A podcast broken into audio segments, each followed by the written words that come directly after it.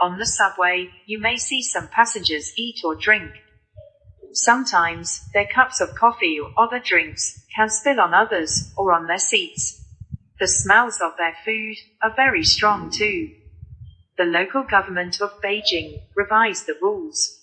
According to the rules, all passengers except babies and people with certain health problems should eat or drink on the subway. If they do not stop after being asked to, they will be asked to get off. About this, different people have different ideas. Some think it's good, and some people think it is too strict. There are other kinds of behaviors people can't do on the subway. They are one passenger occupying more than one seat, riding without paying the ticket, and handing out ads. Do you think the rules are helpful?